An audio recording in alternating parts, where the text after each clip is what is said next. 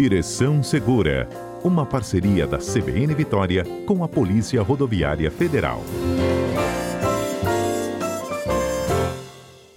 Willis Lira, bom dia. Bom dia, Patrícia. Bom dia, Adalberto. Bom dia a todos que nos ouvem pela CBN. Pois é, o nosso Código de Trânsito né, brasileiro, no domingo agora, completou 25 aninhos. 25 aninhos. Novo, mas com muitas histórias para contar, né, Patrícia? Pois é. O que, é. que mudou nesses 25 anos? Olha, foram 25 anos de muita melhoria no código. Ele vem se aprimorando a cada dia. O, o código é a Lei 9.503, é de 1997. Muitos nem eram nascidos, né, uhum. Patrícia? Ele entrou em vigor, na verdade, em 22 de janeiro de 98. Aí da sua publicação até a entrada em vigor foram 120 dias para que todos né, ali envolvidos se preparassem para esse momento. É, pedestres, ciclistas, motoristas, empresas e os próprios órgãos de trânsito precisavam se preparar para aquilo que é chamado de novo. Um código, é, Patrícia, que trouxe assim conquistas, trouxe muita evolução, como nós dissemos, para o trânsito, mas trouxe também muitos desafios. É, só para entender como essa mudança impactou no dia a dia no trânsito, hum. no primeiro ano dele, que ele entrou em vigor, já de 98 para 99, teve uma redução, Patrícia, de 13% nas mortes no trânsito.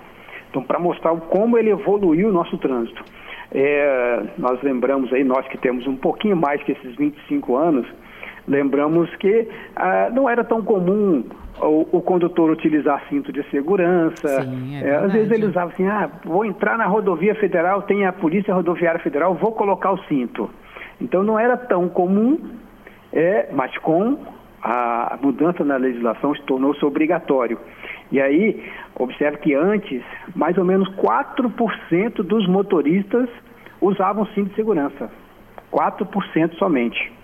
Muito e aí, pouco, com né? muito pouco. Com a mudança, aí nós tivemos a obrigatoriedade para todos os motoristas em todas as vias. Então foram evoluções na nossa, no, na nossa, no nosso regramento para termos um código bem mais seguro, um trânsito mais seguro. Precisamos Teve... evoluir, precisamos, né? Teve a criação da pontuação da CNH, que até então também não existia, né? Isso permitiu a, analisarmos o condutor é, e traçarmos para eles regras que seriam aplicadas penalidades para o próprio condutor, não só financeiramente com multa. E aí foi instituída a pontuação na CNH. Nós tivemos uma evolução também, Patrícia, em relação à lei seca, né? Uhum. A parte de consumo de bebida alcoólica evoluiu muito, né? E essa questão do alcoólico, né? Beber e dirigir, ela tem passado constantemente por mudanças, sempre tentando aprimorar e reduzir mais esse número que é muito grave. Só para entendermos, olha, é, no ano passado, em todo o país, foram flagrados 59 mil, mais de 59 mil condutores sob efeito de álcool. Então, assim, é um, foi uma mudança, a entrada dessas regras mais duras para consumo de bebida alcoólica e direção, mas ainda precisamos evoluir também nesse quesito. É, esse é um dos pontos que ainda precisa melhorar, porque como você falou, em 25 anos muita coisa foi mudando, foi agregando mais regras, valores, apertando um pouco mais o cerco para aqueles motoristas irresponsáveis que infelizmente existem ainda, mas o que, que precisa melhorar daqui para frente? Aonde precisa apertar um pouco mais? O que precisa ser criado? O que, que você, como você analisa o futuro? O código, Patrícia, código de trânsito, ele é bem completo, tá? bem completo mesmo. É, ele, ele é complementado na, no seu regramento por resoluções, deliberações, portarias, é, são centenas aí de resoluções, deliberações e portarias. Mas nós deixamos ainda um ponto muito a desejar, que merece um cuidado maior de todos os órgãos aí citados no Código de Trânsito. A educação. A educação é a base, está contida, tem um artigo do CTB, o artigo 76, que trata do código, da, trata da educação, diz que a obrigação dos órgãos investir na educação desde a pré-escola até o ensino superior, infelizmente nós deixamos a desejar nesse quesito. Cada um acaba fazendo um pouco desse papel de forma isolada, mas precisamos ter uma integração e a educação de verdade inserida, já como diz o código, desde a pré-escola. Acho que é o primeiro ponto que nós precisamos investir, até para entender por que, que o nosso trânsito é tão complicado, estressante, violento, uhum. é trabalhar essa questão da educação. Então, seria imprescindível que se tivesse uma disciplina de educação no trânsito já nas primeiras idades escolares. Primeiras idades, começando na pré-escola, mostrando o dia a dia de forma lúdica para as crianças, né? Ali mostrando o trânsito, mostrando a responsabilidade de cada um.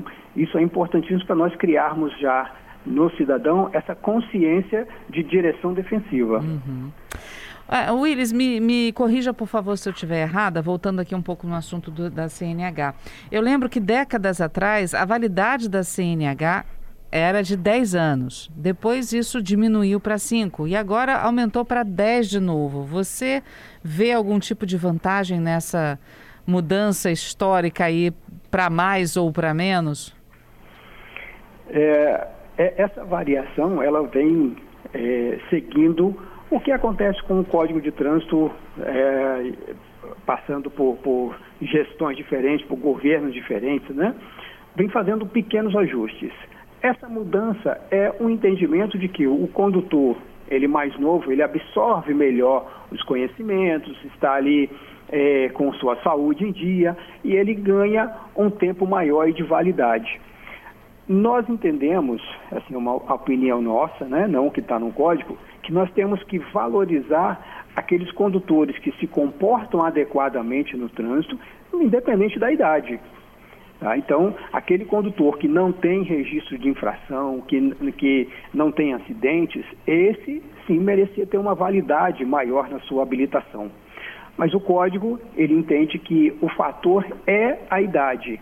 É um, uma um ponto de vista, né? Aqui é, é, o que a legislação prevê agora. Foi até uma mudança recente. Uhum. A mudança foi aprovada em 2020, né? Mas entrou em vigor em 2021, é, trazendo diferenças é, em relação ao período de validade da CNH por conta da idade e a questão da pontuação também. Então, como eu disse, são mudanças que o legislador entende trazerem mais segurança para o trânsito, né, ajustando o código, como nós temos de 1997. Houve muita mudança. Nós tivemos um aumento, Patrícia, de 300% na frota desde quando foi instituído o Código de Trânsito. Nesses 25 anos, né? Nesses 25 anos. E, infelizmente, nós tivemos, apesar de todo o avanço do Código de Trânsito, nós tivemos um aumento de 40% no número de acidentes. Nós trabalhamos para reduzir a gravidade, mas mesmo assim houve um aumento com toda, é, é, toda hum. dificuldade que o, o código trouxe para o motorista, assim, em mais regras, mais é, itens a serem observados, infelizmente o número de acidentes aumentou.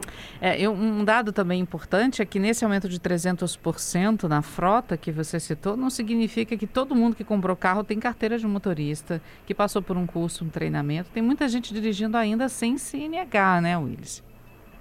Nós temos, infelizmente, condutor pessoas né, que insistem em pegar a direção do veículo sem ter passado pela formação, que é um item que foi inserido no Código de Trânsito. A questão da formação, autoescola, com todas as regras novas, né, é fruto do novo, novo Código de Trânsito.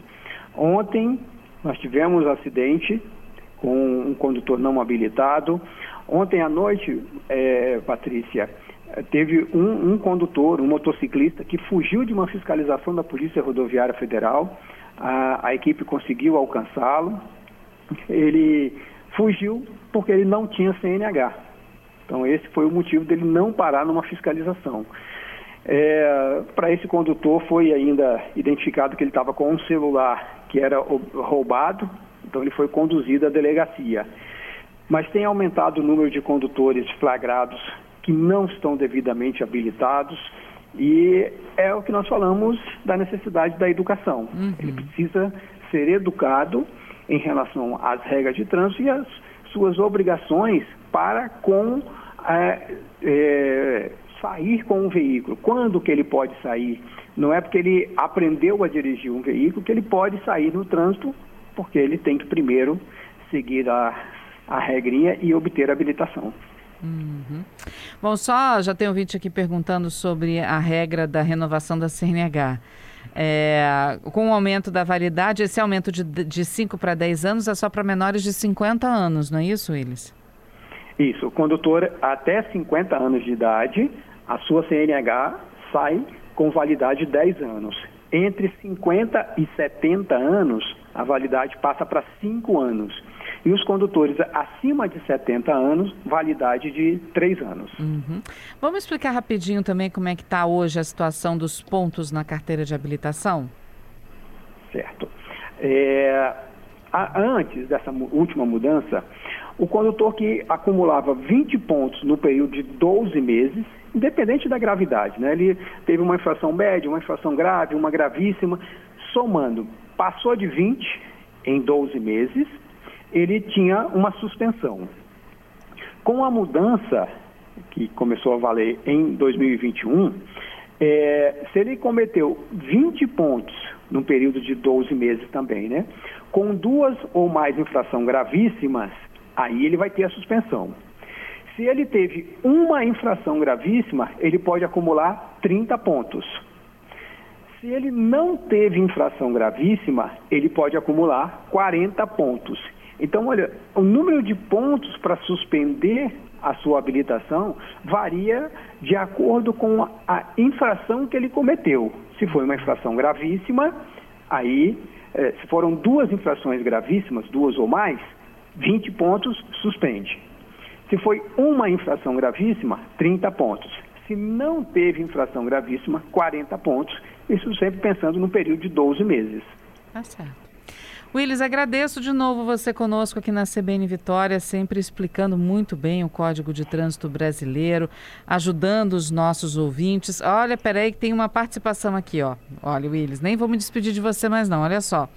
É, o Douglas dizendo que essa questão da educação, as crianças ainda têm o poder de mudar o comportamento dos pais. Ele estava lembrando aqui, indo, né? O que aprendem na escola, eles realmente cobram dos pais em casa, né? Mais um motivo para ensinar a educação do trânsito desde cedo, né? Eu converso muito com meu filho, Johan Lira, cinco aninhos, e ele vive é, é, me fiscalizando. Eu entro no carro e fala, papai, coloca o cinto, papai, o sinal está amarelo. Então, realmente, a criança, ela nos ajuda e ela quem nos deixa atento para seguir a regra de trânsito, cuidando da segurança dela e da nossa segurança. Então, a criança, sim, é um momento ideal ali na autoescola para nós começarmos a educação e nós vamos formar condutores muito mais conscientes no dia a dia. Uhum. O David está aqui dizendo: educação é tudo mesmo.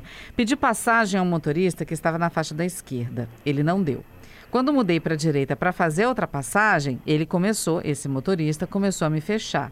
Eu tentei fazer isso por três vezes. Cidadão certamente querendo brigar por casa, por, por, coisa boba, né? Por nada. Só porque não gostou de um farol alto pedindo passagem, já que ele estava abaixo da velocidade e o de trás queria desenvolver mais. Então, quer dizer, é, ele dando um exemplo de passagem, de vez em quando isso acontece, né? A, a gente percebe. Você está no trânsito, você vai ultrapassar, a pessoa acelera para não deixar você ultrapassar. A gente vê bastante isso também, né? Vemos bastante isso. É, briga no trânsito, acidentes por conta disso. Acho que cada um tem que entender as suas obrigações, seus direitos, seus deveres. Tá? Nós temos é, no código todo o regramento para quem está seguindo na faixa da esquerda, que tem que ir para a faixa de direita, e é realmente falta de educação.